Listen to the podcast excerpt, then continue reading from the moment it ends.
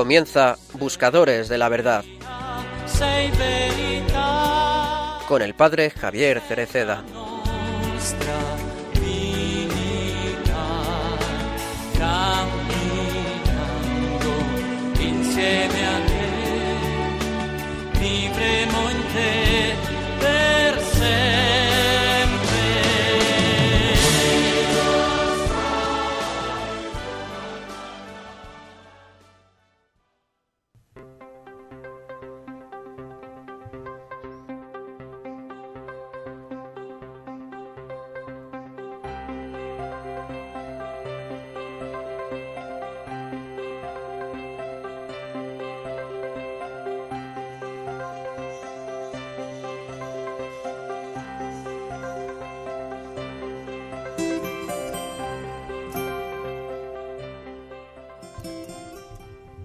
Dios no es ambiguo, no se esconde detrás de enigmas, no ha planeado el futuro del mundo de una manera indescifrable.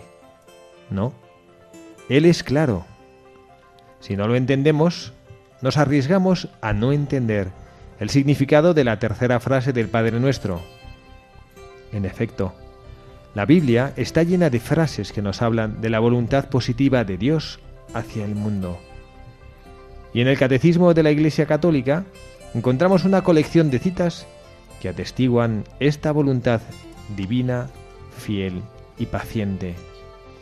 Y San Pablo, en la primera carta a Timoteo, escribe, Dios quiere que todos los hombres se salven y lleguen al conocimiento pleno de la verdad.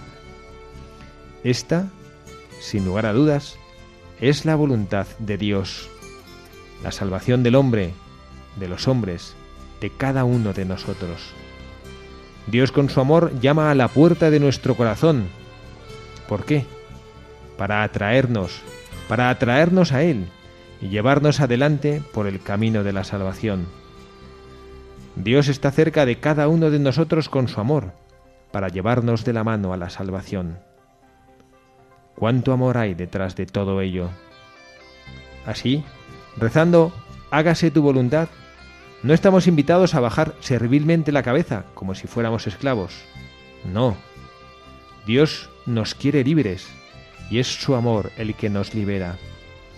El Padre nuestro es, de hecho, la oración de los hijos, no de los esclavos, sino de los hijos que conocen el corazón de su Padre y están seguros de su plan de amor. Ay de nosotros si, al pronunciar estas palabras, nos encogiéramos de hombros y nos rindiéramos ante un destino que nos repugna y que no conseguimos cambiar. Al contrario, es una oración llena de ardiente confianza en Dios, que quiere el bien para nosotros, la vida, la salvación. Una oración valiente, incluso combativa, porque en el mundo hay muchas, demasiadas realidades que no obedecen al plan de Dios. Las conocemos todos. Parafraseando al profeta Isaías podríamos decir, Aquí, Padre, hay guerra, prevaricación, explotación, pero sabemos que tú quieres nuestro bien. Por eso te suplicamos, hágase tu voluntad, Señor. Cambia los planes del mundo, convierte las espadas en azadones y las lanzas en podaderas, que nadie se ejercite más en el arte de la guerra.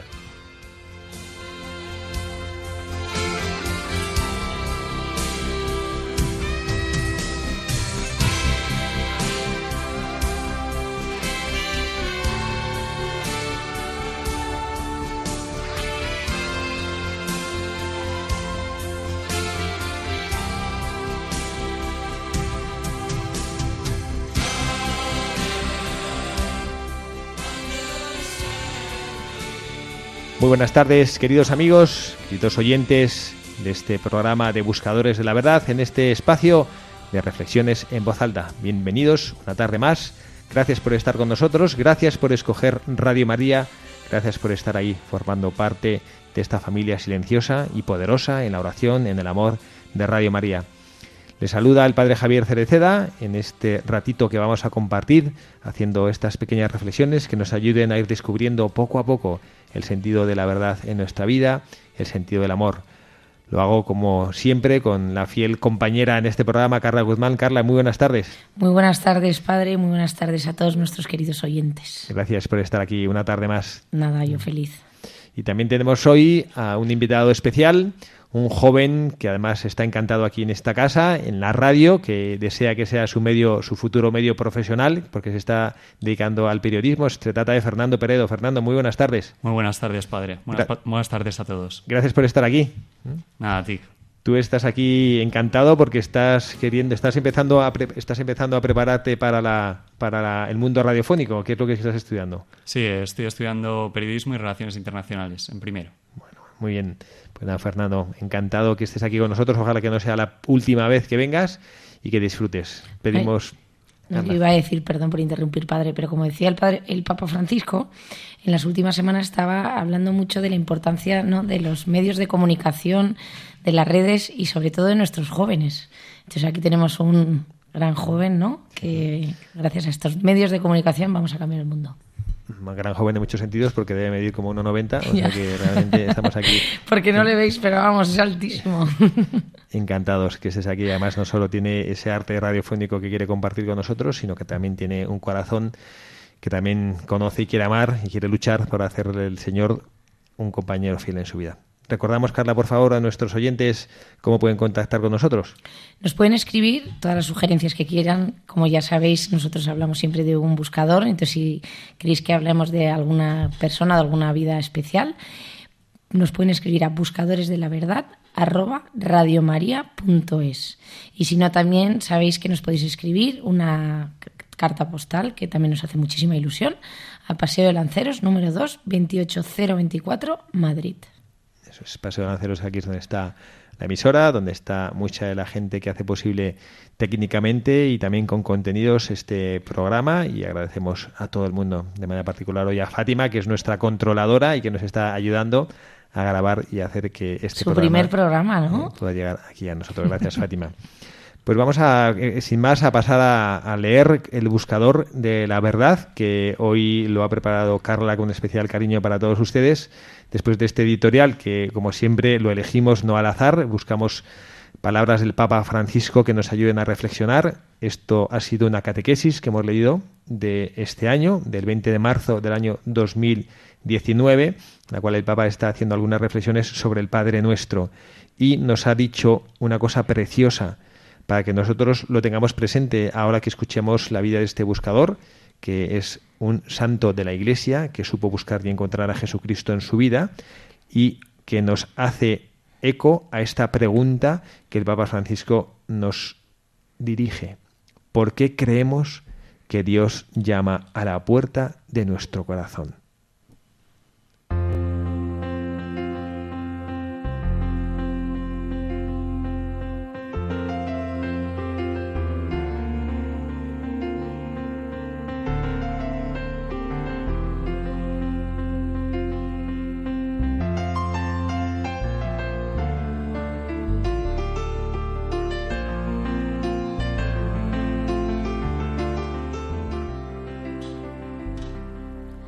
San Jerónimo nació en Estridón, cerca de Almacia, entre los años 331 y 347, cuando ésta era parte del Imperio Romano.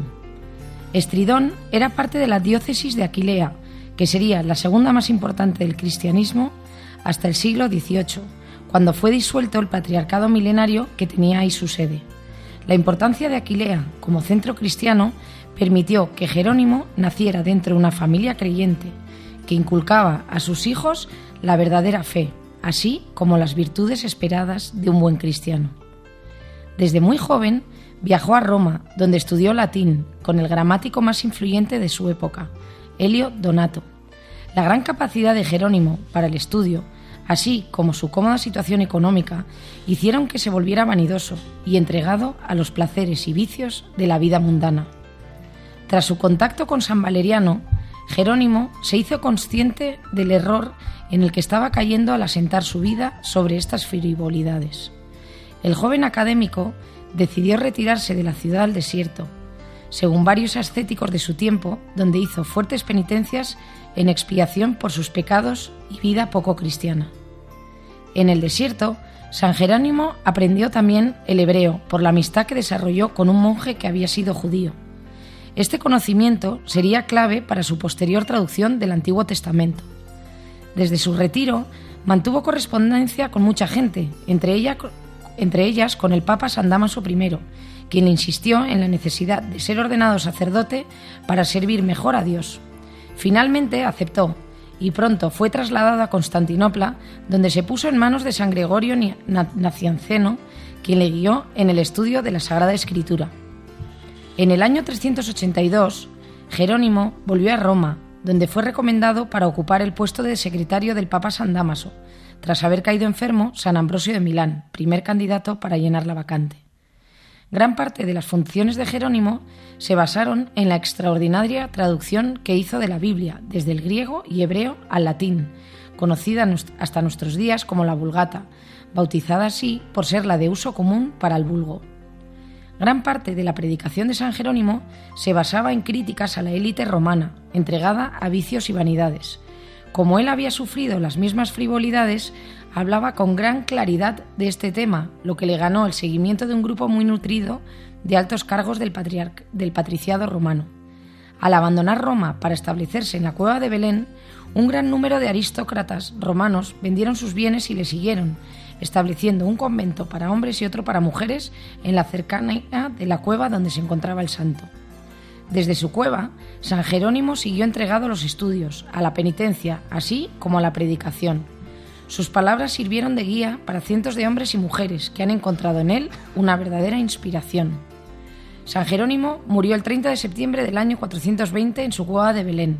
Aunque no se sabe la fecha exacta de su canonización, es conocido que existió una gran devoción por él desde el momento de su muerte. En el año 1295, San Jerónimo fue proclamado doctor de la Iglesia por el Papa Bonifacio VIII y es también considerado uno de los cuatro padres latinos de la Iglesia.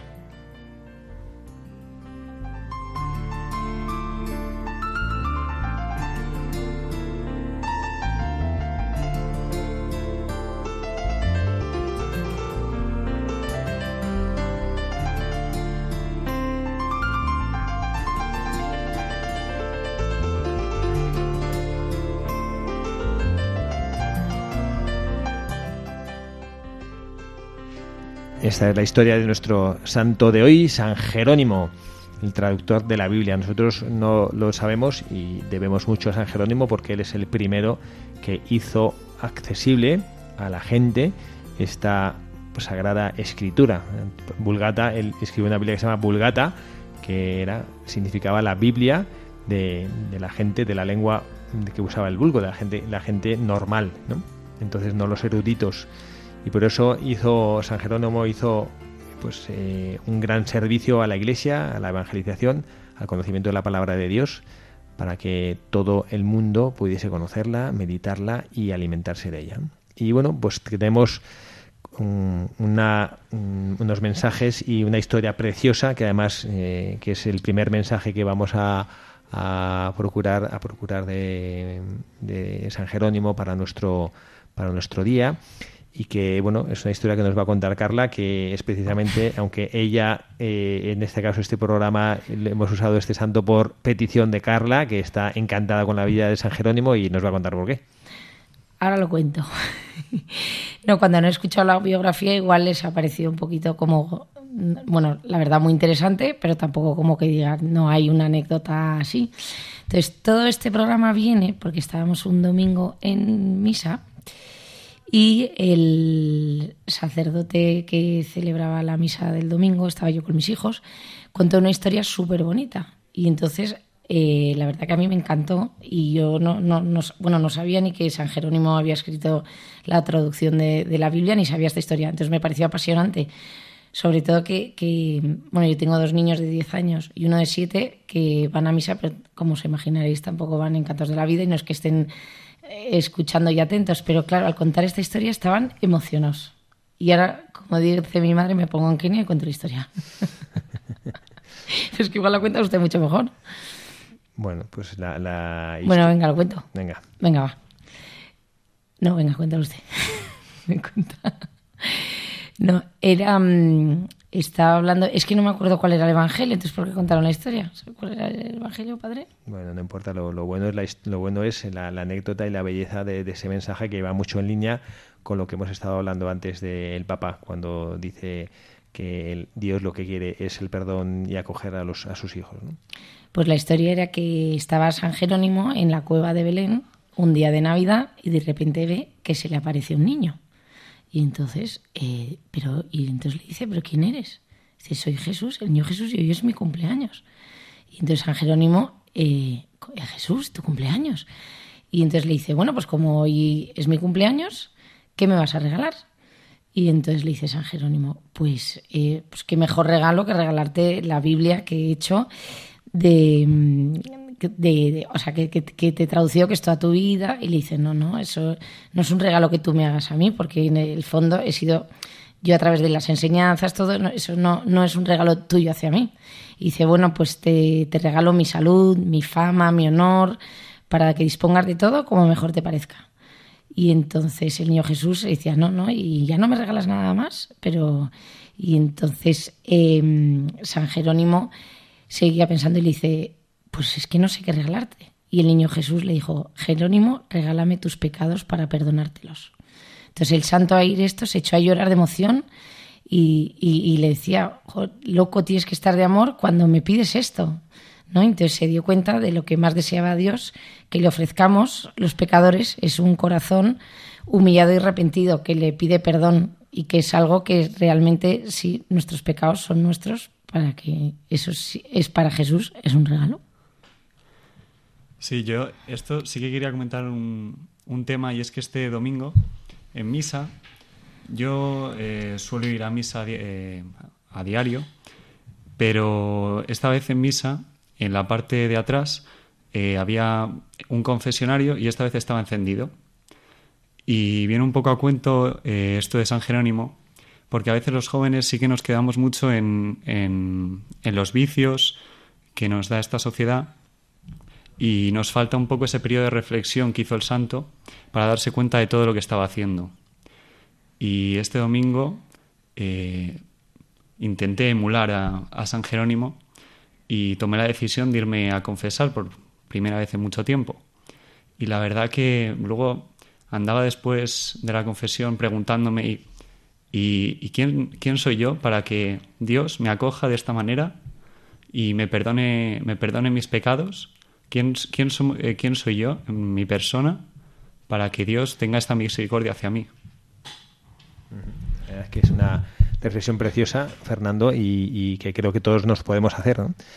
Y esta historia de, San Jerónimo que Carla ha rescatado de esta de este acervo de curiosidades y de bellezas que tienen los grandes hombres que en la Iglesia han servido al Señor con su vida, nos hace ver este espíritu de misericordia que el Papa Francisco nos recordaba cuando hemos leído el editorial, este espíritu de misericordia del Señor, ¿no? Porque nos recordaba en la, de la carta del apóstol San Pablo a Timoteo, Dios lo que quiere es que todos los hombres se salven y lleguen al conocimiento pleno de la verdad. Y esta es la salvación que busca Dios para todos. Esta es su voluntad, que todos los hombres se salven. Y por eso, que era la pregunta que hacíamos al principio cuando leíamos la biografía de San Jerónimo, Dios, ¿para qué llama a la puerta de nuestro corazón? Nos llama para atraernos, para atraernos a Él y llevarnos adelante por el camino de la salvación. ¿Y de qué medios se utiliza, que de qué medios utiliza el Señor? Pues como Fernando ha dicho, ¿no? de pequeñas cosas que tocan el corazón. Fernando pues nos ha compartido pues una experiencia preciosa, de, pues muy propia de él, que bueno pues que ha sentido que el Señor le invitaba a vaciar pues el corazón del Señor pues las cosas que tuviera que por las que tuviera que pedir perdón. Y, y, esta es la experiencia liberadora, ¿no? que es que el amor de Dios no queda menoscabado cuando nosotros le hacemos ver nuestra miseria. Y me parece que esta es la grandeza que tiene Dios nuestro Señor. No, que muchas veces es verdad que intentamos y pensamos que tenemos que hacer cosas como grandes, enormes, unas obras mastodónticas. Y muchas veces en el fondo es ¿no? vaciarnos de nosotros y llenarnos de Dios. Y con esa valentía que Fernando contaba, que, que, yo lo entiendo porque yo he pasado por la, bueno, ya no adolescencia porque eres joven, pero que es verdad que te da como más vergüenza acercarte a un confesionario Y es verdad que intentamos, pues como, ¿no? Grandes penitencias, grandes cosas, y en el fondo, mira, acercarte a un confesionario, ¿no? Un día, un tres semana, un domingo, y, ponerle, ¿no? De regalo a, ese niño Jesús. Es que a mí me, me, llegó al alma, ¿no? Tus pecados, que, que en el fondo, que qué regalazo, ¿no? Sí, además, creo que es, eh, y esta es una enseñanza preciosa que nos deja San Jerónimo con su vida, a veces pensamos que, cuando el Señor nos pide algo y nos acerca, como que nos genera un poquito de rechazo, Tenemos un poquito de miedo, ¿no? ¿Verdad, Fernando y Carla? Que cuando parece que el Señor nos pide algo, nos ponemos un poco a la defensiva, ¿no? A ver qué me va a pedir el Señor, ¿no? Me va a tocar el bolsillo, me va a pedir a través de la iglesia que dé un donativo, me va a pedir que dé mi tiempo. Estamos un poquito a la defensiva, ¿no? ¿Estás de acuerdo? Sí, sí, sí, completamente. Entonces, eh, el Señor nos viene a pedir algo y a ver el Señor qué me va a pedir. Y a mí me encanta que Carla aquí en el guion que preparó para este programa no, lo ha leído todo para no, hacerlo muy largo, ¿no? Pero cómo el diálogo que sostienen el niño Jesús con Jerónimo es precioso, ¿no? Es cuando dice, ¿no? como nos lo ha contado Carla, ¿no? Jerónimo, ¿qué me vas a regalar en mi cumpleaños? Y le respondió, Señor, te regalo mi salud, mi fama, mi honor, para que dispongas de todo como mejor te parezca. Y el niño Jesús le añade, ¿y ya no me regalas nada más? Y es precioso como Jerónimo, yo me lo imagino, ¿no? Como pensando, diciendo, caray, ¿qué más le puedo dar al Señor? Y dice, Oh mi amado Salvador, exclama, exclama, por ti repartí ya mis bienes entre los pobres. Por ti he dedicado mi tiempo a estudiar las Sagradas Escrituras. ¿Qué más te puedo regalar? Y sigue pensando. Y dice, si quisieras, te daría mi cuerpo para que lo quemaras en una hoguera y así poder desgastarme todo por ti que vamos, yo desde luego no sé si yo no conozco a nadie, al menos yo no sería capaz de decir esto, ¿no? de decírselo a Jesucristo que se te aparece y decírselo de verdad, con el corazón, Señor, yo te entrego todo, te entrego hasta mi cuerpo para que lo quemes, todo lo que tú quieras para poder desgastarme por ti. Y que le conteste Jesucristo, lo que quiero es que me des tus pecados. Que es lo que nosotros o sea, como consideramos que es lo peor que tenemos, ¿no? Nuestra conciencia cristiana es lo peor y eso es lo que Jesucristo nos pide. Porque en el fondo los pecados era algo intrínseco de San Jerónimo, porque el otro decía, la, bueno, tú has hecho la, la, Biblia, pero porque yo te di sabiduría, tú tal, porque, ¿no? Yo te digo, en el fondo el pecado es obra de San Jerónimo, ¿no? No, no, era, no, no, daba cosas de él, ¿no? Es como cuando un niño le quiere regalar algo a su padre y le regala cosas que encuentra en la casa. Pues si, son cosas de tu padre, ¿no? ¿Cómo le vas a regalar a tu padre? ¿no? Como llega de cumpleaños y le dices, no sé, coges y regalas un libro que está en la estantería o le regalas, pues, ¿cómo vas a regalar esto? Pues en el fondo es lo que hacemos, ¿no? Pero es verdad que lo único que Dios nuestro Señor no ha hecho en nuestra vida y que es nuestro, es nuestro pecado. Y entonces, bueno, pues el, el, el diálogo es precioso y, yo creo que es bonito que nosotros pensemos que es el mismo diálogo que, el Señor puede sostener con nosotros, ¿no? Cuando me dice, eh, dame, ¿qué es lo que quieres, Señor, de mí? Y a veces nos da miedo, ¿no? Que, pues no sé, por ejemplo, por algún joven que esté escuchando esto y que quizá esté teniendo un poquito de inquietud porque el Señor le está pidiendo que le siga y que le entregue toda su vida y parece que, bueno, no sé, como que me va a arrebatar algo. Si es que Jesucristo lo único que nos arrebata, lo único que nos quita son nuestros pecados. Es lo único que nos quita. Luego hay veces que nosotros, pues por torpeza, a lo mejor podemos perder algunas cosas, ¿no? Pero lo único que el Señor reclama para nosotros es nuestro pecado. Y es precioso que, le, que, San Jerónimo, que se echó cuando le escuchó esto, se echó a llorar de emoción, ¿no? Y le decía, loco tienes que estar de amor cuando me pides esto.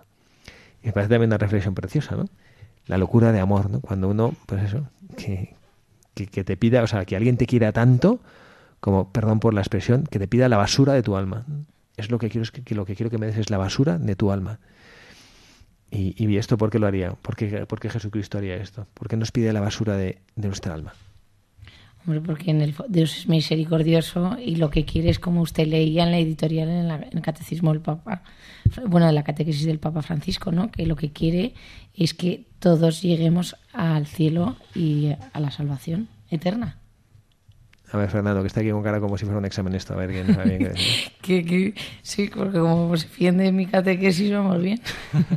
no, bueno, yo al final iba a decir, eh, sobre todo, que Dios quiere nuestros pecados, pero es que al final, eh, cuando pecamos, ofendemos a Dios. ¿Cuánta misericordia debe tener debe tener él para pedirnos lo único que, lo único que hacemos mal, que al final es ofenderle a él, y, y se lo pedía a San Jerónimo. Y nada más. Y a mí esto sí que me, me da para una reflexión. Y es que, eh, que este es- esta es la, la belleza y este es precioso, que Jesucristo pide nuestros pecados porque nos da cuen- se da cuenta que nuestro pecado nos impide alcanzar nuestra plenitud. Él nos quita el pecado como, como si nos quitase el lastre, ¿no? Para curarnos. como si nosotros fuéramos a un viaje y el Señor dijera, mira, todo esto te sobra, no te va a ayudar, te va a impedir que camines. ¿no? Hay un ejemplo precioso que a lo mejor lo entendemos mejor así y es una historia que me gusta mucho y es verdad, de una santa que ha sido buscadora nuestra de la verdad algún, en algún momento, hace años, no recuerdo exactamente cuánto, Santa María Goretti. Hace tres años y dos meses que no. Santa María Goretti, ¿tú la conoces la historia, Fernando? No, no tengo el placer. es una niña italiana que murió cuando pues un joven la intentó forzar eh, sexualmente, intentó tener relaciones con ella y ella se resistió y este estaba tan apasionado que, que le, la, la acuchilló ¿no? De y, la, mató, pero no la mató en el momento. Y pobrecillo que se arrepintió, de hecho, estuvo luego después en la ceremonia de beatificación con los padres de ella, estuvo en la, Plaza de San Pedro, pero esto fue en el siglo XX. Y es precioso cuando uno lee la historia que cuando ella se resistía, le decía, no puedes hacer esto porque es un pecado mortal para ti. O sea, ella no solo, o sea, se defendía, pues, obviamente, como era una niña, era una cría, ¿no? Pues no, pues defendía su integridad y su honor y su pudor, ¿no? Pero lo que expresaba a él es, si haces esto vas a cometer un pecado mortal. O sea, a ella le preocupaba el alma de su agresor. Era lo que le preocupaba, ¿no? Entonces esto, a ejemplo de Jesucristo nuestro Señor, ¿no? Que a él qué es lo que le preocupa. ¿Por qué pide nuestros pecados? Porque se da cuenta que esto no nos hace bien. Se da cuenta que esto es un mal para nosotros.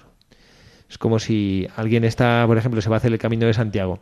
Entonces tú, que eres un experto en el camino de Santiago, le ves al arrancar y te das cuenta que lleva en la mochila una cantidad de cosas que no va a usar nunca. Y para, y para él va a ser un lastre llevar eso y le va a hacer daño. Va a acabar con la espalda dolorida, con los hombros hechos polvo por cargar un peso porque no tenía por qué cargar. Y entonces le dices, mira, déjame eso, dame eso, que no te sirve para nada. Y entonces tú te liberas de un peso que a lo mejor te, que, que te duele porque te desprendes de algo, pero tienes fe en la persona que te dice esto, no lo vas a, no lo vas a necesitar. Pues esto es lo que Jesucristo hace por nosotros cuando nos libera de nuestros pecados. Bueno, vamos a ver una segunda enseñanza que a mí esta también me parece preciosa, que es eh, una otra de las anécdotas que, que Carla ha encontrado de la vida de nuestro santo de hoy, de nuestro buscador de hoy, y la encuentra en una de sus cartas. Y cuenta San Jerónimo en, en esta carta que él en un sueño o en una visión sintió que quedaba frente al trono de Jesucristo para ser juzgado. Y entonces él pues, se pone delante del Señor y se da cuenta que es Jesucristo, se da cuenta que le va a juzgar y de repente, sorpresivamente, le mira a Jesucristo y le pregunta, ¿tú a qué religión perteneces? Entonces claro, se queda así un poco sorprendido, como diciendo, "Ah, Señor, ¿cómo me preguntas esto? Pues hombre, pues yo soy cristiano y soy católico, cristiano católico. Y para su sorpresa, le dice Jesucristo, no es verdad. Te imagínate, esto sería un sueño, ¿no? Pero te imagínate la situación, ¿no? Que tu Señor, a quien le has entregado tu vida, le dices, yo soy seguidor tuyo. Ser cristiano es decir, yo soy de Cristo, soy tuyo, Señor. Y Jesucristo te dice, no es verdad. Y añade, que borren su nombre de la lista de los cristianos católicos. Y claro, pues esto me da con una perplejidad ya el pobre Jerónimo ya pues a punto de entrar en shock, me imagino, aunque estuviera en un sueño, y, y añade Jesucristo. No es cristiano, sino pagano, porque todas sus lecturas son paganas. Tiene tiempo para leer a Virgilio, a Cicerón y a Homero, pero no encuentra tiempo para leer la Sagrada Escritura. Y en esto, buen Jerónimo el pobrecillo se despierta, menos mal, se despierta y se pone a llorar. Y descubre que es verdad. Que para leer un libro, esto ahora lo podríamos traducir, ¿no? Por las, Las novelas, redes. ¿no? Las novelas. ¿eh? Corín, Te- Tellado, que es lo que a ti te gusta leer, ¿no, Carla? Corín Sí, Tellado y todas las No, novelas pero, pero eh, siga leyendo, siga leyendo, ¿Mm? porque esto es súper interesante. Y entonces, pues, eh, le, se despierta llorando y entonces él decide, bueno, no, y esto es verdad que nosotros podemos aplicarlo a nuestra vida, que podemos, eh, pues a lo mejor estamos escuchando al Señor que, te, que nos pide, ¿no? eh, que, que, que le acompañemos y realmente hay una, una necesidad en mi alma, ¿no? Señor, pues dame de beber, dame. Y, y luego a la hora de la hora, pues no recurrimos pues eso, a la Eucaristía, no nos acercamos a los sacramentos, no leemos libros eh, que nos ayuden a edificarnos y leemos, pues eso, como dice Carla, vemos mucho la tele, vemos mucho internet, vemos mucho las redes sociales, ¿no? Bueno, pues nuestro buscador se despierta llorando y en adelante su tiempo será siempre para leer y meditar libros sagrados. Y exclamará emocionado, nunca más volveré a trasnochar por leer libros paganos. ¿no? Es que es verdad, es que esto que fue en el siglo IV después de Cristo, o sea, tiempo A, y cómo es eh, apli- aplicable a hoy en día. Porque yo, o yo misma, la de tiempo que pierdo, no sé tú, Fernando, pero me imagino en Instagram, Facebook, y que de repente, o sea, te metes en la cama y dices, pero si es que llevo tres cuartos de hora viendo la vida de los demás, ¿esto que me ha aportado a mí? Y es verdad. Completamente. Y además, eh, lo que le dice el Señor, me lo podría haber dicho a mí perfectamente. Eh, a mí que me gusta leer y me acuesto todas las noches leyendo alguna novela, jamás he leído las Sagradas Escrituras. Y esto que le dice el Señor, me lo podría haber dicho a mí perfectamente. Es que a mí me ha encantado porque yo pienso luego ya, bueno, ya esto ya es más de mujer, ¿eh? pero el tema de todas las revistas del corazón, eh, esos programas que en el fondo lo único que sirve es para criticar o para meternos ¿no? cosas todavía peores en la cabeza. Y entonces dices, es que es verdad, el, el- el tiempo que- que tan valioso que perdemos. Os puedo contar una anécdota. Claro. es que el otro día con una, con- estaba con una amiga y justo hablando de esto, estábamos hablando de, de- no es todo malo en las redes y el avance de la tecnología, pero justo estábamos hablando de muchas veces como que mm, eh, hay mm, redes sociales como que, que- que te hacen ver que la vida de los demás es maravillosa y que la tuya, pues... Entonces ella nos contó una anécdota que ella estaba enganchadísima a, esto, que perdía muchísimo tiempo, eh, que se lo quitaba a su marido y a sus hijos porque estaba todo el día metida en las redes. Y que un domingo ella estaba encantada en el campo con su marido, los niños, típica tarde como idílica, y de repente ella, como estaba enganchada a las redes, se mete en Instagram y ve el perfil de unas amigas que estaban de viaje por ahí. Entonces le dice a su marido, "Jo, es que es verdad, es que tú nunca me llevas de viaje, es que mira estas que se van, que vienen, que tal. Y entonces le mira y, y- ella te decía que realmente estaba, se decía, enfadada. Y entonces eh, su marido le mira y dice, pero tú de qué te quejas? O sea, da gracias a Dios que tienes, eh, mira, la tarde de domingo que estás pasando con tus hijos maravillosos, de salud, perfectos, conmigo, te estás riendo, lo estamos pasando bomba, pero, ¿sabes? Entonces, ¿no? Ahí te das cuenta del peligro que no es que ya pierdas el tiempo, sino que anhelas otra vida que encima igual ni es real, porque luego nos damos cuenta que muchas veces eso todo es no son escaparates y no es una cosa real y que pierdes el tiempo no y que, que- que tuvo una una mm, hay un mal momento innecesario con su marido y encima por, por perder el tiempo no es una tontería. Pues sí, que aprendamos a valorar y que aprendamos a, a ver qué es lo que le pedimos al Señor, ¿no? Cuando le decimos, Señor, ¿qué es lo que yo le digo que me des, ¿no? Cuando le miro, Señor, dame, ¿qué es lo que te pido, Señor, cuando estoy delante de ti y noto que te necesito?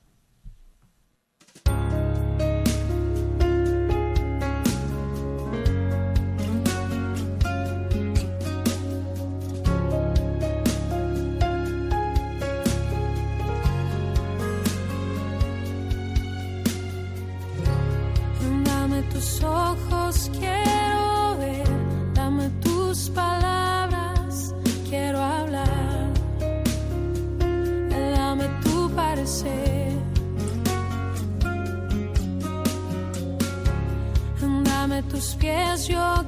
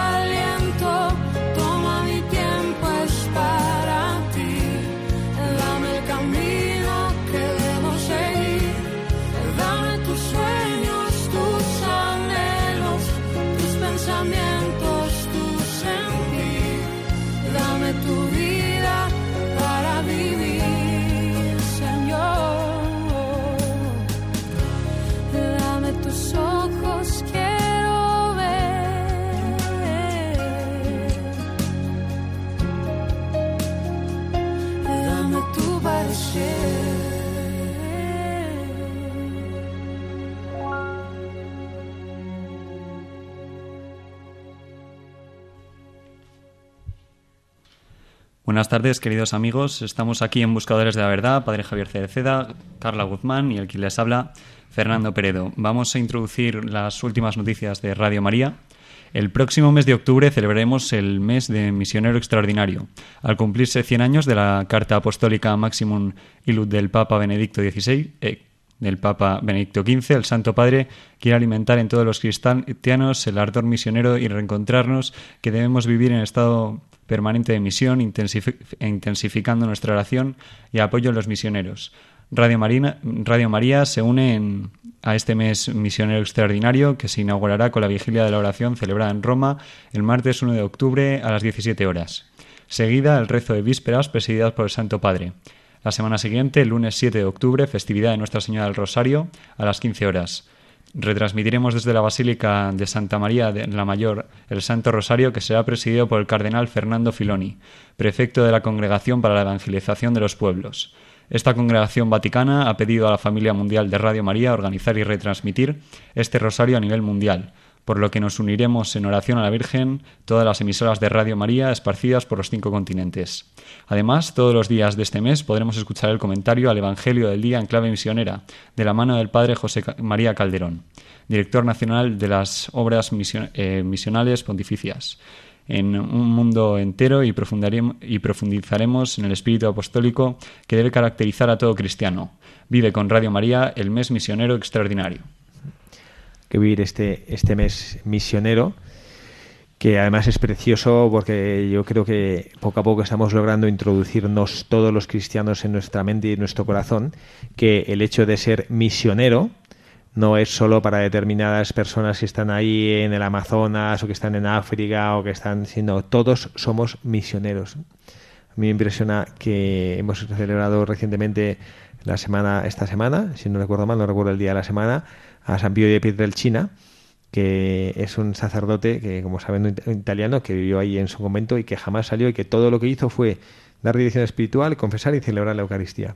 Santa Teresita, del Niño Santa Jesús. Teresita Niño Jesús, que es patrona mundial de las misiones. Entonces, esta realidad de que los de que los que para ser misionero no hace falta irse a ningún sitio. A mí me encantaba, yo recuerdo una canción que era de mis preferidas de misa, que era Misionero, serás misionero en tu ciudad.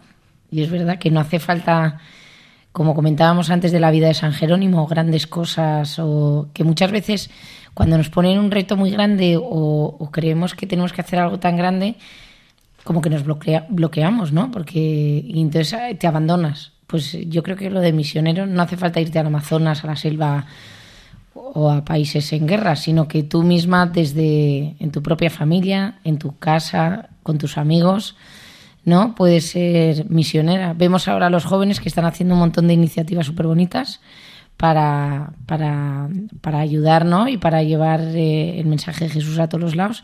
Y no se- es verdad que tú tienes amigos que se han ido este verano por ahí, ¿o ¿no? Fernando. Sí, incluso yo mismo me fui de misiones hace dos veranos. ¿Ah, ¿En serio? ¿A dónde? Sí, a México. Jope. Fuimos un grupo de jóvenes y la verdad que tampoco hace falta eh, irse muy lejos y hacer grandes obras para ser misionero. Es más, cuando te vas eh, te das cuenta de que también los de casa necesitan ayuda y eh, con pequeños gestos también pueden ser ustedes misioneros. ¿Y en México a dónde fuiste? Fuimos a en la parte de la, river- de la Riviera Maya, en, un poco internados estuvimos en, en un pequeño pueblo allí donde, donde habitaban eh, pueblos mayas y allí estuvimos evangelizando durante unas semanas.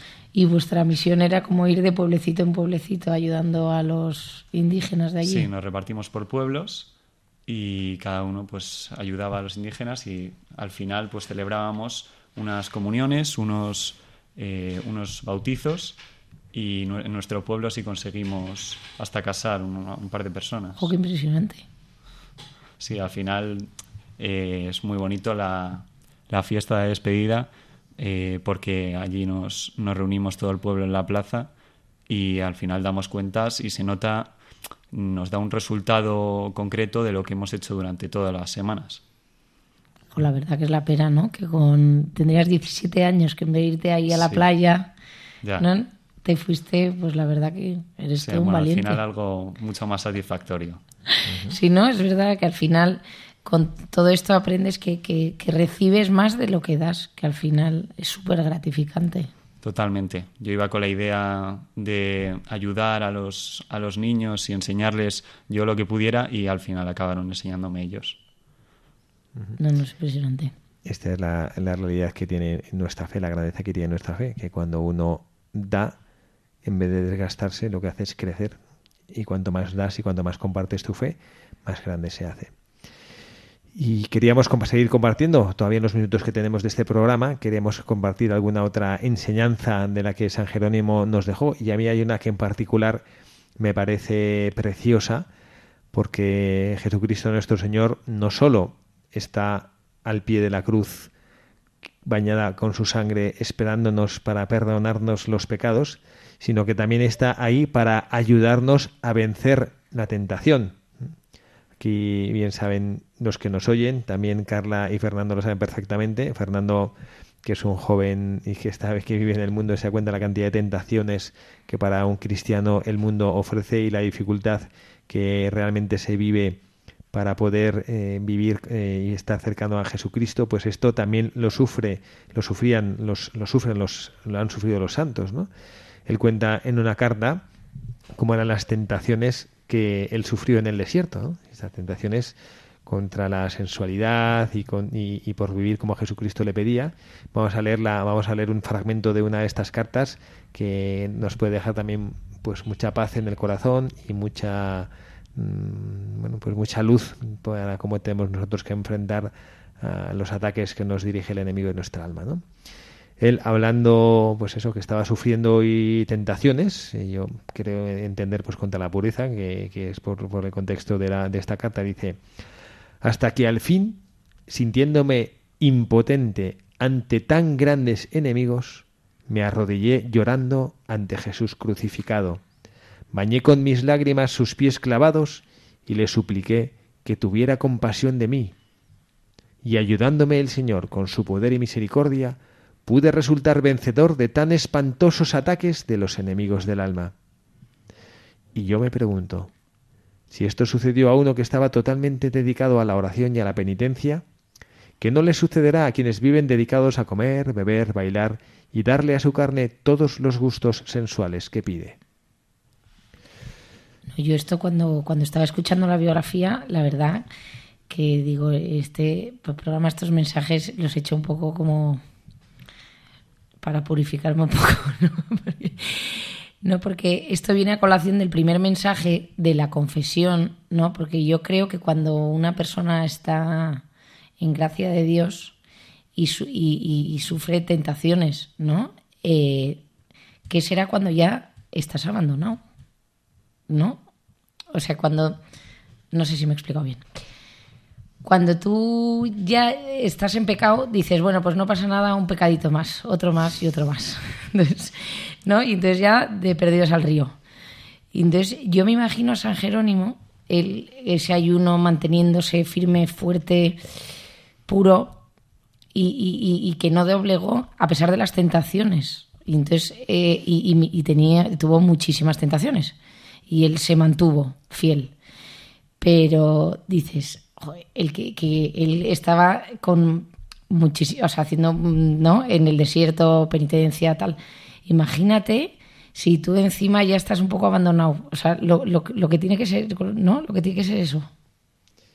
No sé si me he podido explicar. He hecho un poco gallega, perdón. Yo creo, Fernando, sí te he entendido. No, bueno, es, es verdad que al final uno cuando se entrega al pecado ya, yo creo que lo que intentabas decir es que ya uno más, uno más, Sí, es como que ya pierdes ya Sodoma. sí, Y dices, ya, de, de perdidos al río. Bueno, eso es una, eso es una percepción frecuente y errónea, porque al Señor no le es indiferente nuestro pecado. Esto no es un estado de, no sé, como cuando está la- es como si dijera, bueno, mi casa está sucia, ¿no? Cuando éramos pequeños, no voy a hacer una fiesta, ya mancha mi casa. dice, bueno, total, ya está sucia, venga, voy a echar aquí una Coca-Cola en el sofá y voy a tirar aquí los restos del plano, total, la casa, ya- o sea, cuanto más pecados, más sucia está tu alma, ¿no? Entonces no es indiferente el pecado y cada pecado no significa que cuando estás en estado de pecado, el dolor que generas en el corazón de Jesucristo significa que ya está, ya es un dolor estándar, ¿no? Bueno, al Señor le duele porque estás en pecado, da igual la cantidad de pecados, ¿no? Cada pecado que hacemos, que cometemos, le duele al corazón de nuestro Señor, ¿no? Y bueno, para mí esta, esta reflexión que comparte San Jerónimo, hombre, no, no iba a decir, me llena, no sé si, decir que me llena de esperanza, pero por lo menos me da paz. Porque hay veces que uno piensa, caray, yo como sacerdote, pues te quedas un poquito frustrado de pensar, caray, yo tengo ya casi 50 años, llevo 20 y muchos años de mi vida como religioso y pues muchos he estado también buscando y como joven vivir en amistad con Jesucristo y todavía lo que me cuesta, ¿no? Y a veces está un poquito de frustración y de complejo de caray, soy un inútil, ¿no? Porque no me tengo que estar, tengo que seguir luchando contra mi egoísmo, contra mi pereza, contra todos los males que llaman a la puerta de mi vida bueno, pues también nos hace ver San Jerónimo un hombre dedicado a la oración, a la lectura y reflexión de la Sagrada Escritura, a vivir en el desierto apartado. Bueno, pues ahí están sus, los enemigos, ¿no? El demonio, la carne, el mundo y luego el mismo, ¿no? Y bueno, que tenemos que normalizar esto, que tenemos que saber que en nuestra vida tenemos que luchar. Sí, porque bueno, yo sigo con lo mío, sigo con mi libro. Pero es verdad, ¿no? Porque si no todo va más, es que se, no lo hemos leído porque era, sino muy largo, pero San Jerónimo se retira al desierto porque previo a retirarse había tenido una vida bastante desenfrenada. Y entonces por eso se retiró al, al desierto. Y, ¿no? y entonces yo me imaginaba al pobre ahí luchando, luchando, y imaginándose, pues, pues no, todas esas tentaciones que le venían. Y yo creo que cuando vas cometiendo, es como cuando rompes una barrera. Le voy a poner una, un- una, no, no, porque no sé, pero que las mujeres me entenderán. Es como cuando tú empiezas a hacer un régimen y dices, bueno, me tomo una oncita de chocolate que no pasa nada. Entonces la noche siguiente ya te tomas dos y a la tercera ya te estás tomando la tableta. ¿No? Fátima dice que sí. Fátima dice que está de acuerdo. ¿A que sí, Fátima? El primer día dices, nada, no pasa nada, una, una copilla, no, venga, una cervecita, venga, dos. Y al final te has bebido el barril. Bueno, pues este, esta es la, la enseñanza que nos deja nuestro buscador de hoy también, ¿no? El saber vencer estas tentaciones y saber rechazar al mal en nuestra vida, ¿no? No querer que el mal anide en nosotros, no querer que pues el enemigo de mi alma tenga nada que decir y si nos hemos equivocado, pues eh, tenemos ahí ese tribunal del perdón, ese tribunal de la misericordia, que no es un juicio, que no es un juez hostil, sino que es un padre que nos ama. Y esto me parece precioso lo que hemos leído al inicio de en, el editorial cuando el Papa Francisco nos hablaba de eso, ¿no? Que él no quiere tratarnos como esclavos, ¿no? Dice, nos decía el Papa, no estamos invitados a bajar servilmente la cabeza como si fuéramos esclavos. Esta es la enseñanza que nos quiere decir a nosotros. No, no somos esclavos, somos hijos. El Padre nuestro es la oración de los hijos, porque Él nos quiere libres y lo que nos libera es su amor. Porque Él nos quiere libres es por lo que Él nos invita a que le entreguemos nuestros pecados. Porque Él nos quiere libres es por lo que Él nos abraza como hijos.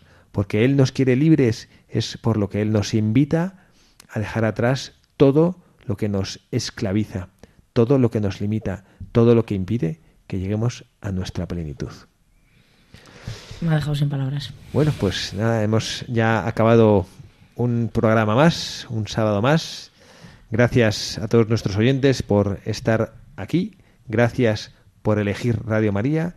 Gracias por construir esta familia que busca llevar esta pequeña llama de la fe que desde Buscadores de la Verdad queremos transmitir en este momento por las emisoras de Radio María. Gracias, Fernando Peredo, por estar aquí con nosotros. A usted, para mí ha sido un placer compartir con ustedes este rato. Un futuro gran periodista. Yo creo que te damos el aprobado y te aceptamos en nuestro equipo. ¿eh? Pero vamos, mucho mejor que yo. Carla Guzmán, muchísimas gracias por estar aquí. Muchas gracias, padre, y también muchas gracias a Fátima, que le auguramos una super carrera.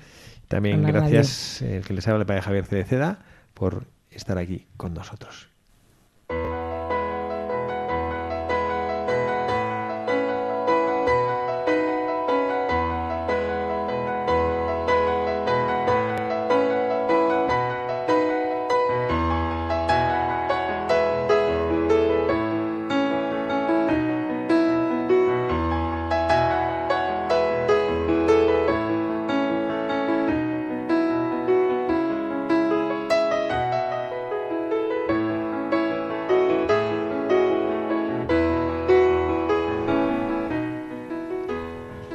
Señor, te damos las gracias por habernos regalado tu palabra, que nos hace presente tu amor en cada momento de nuestra vida.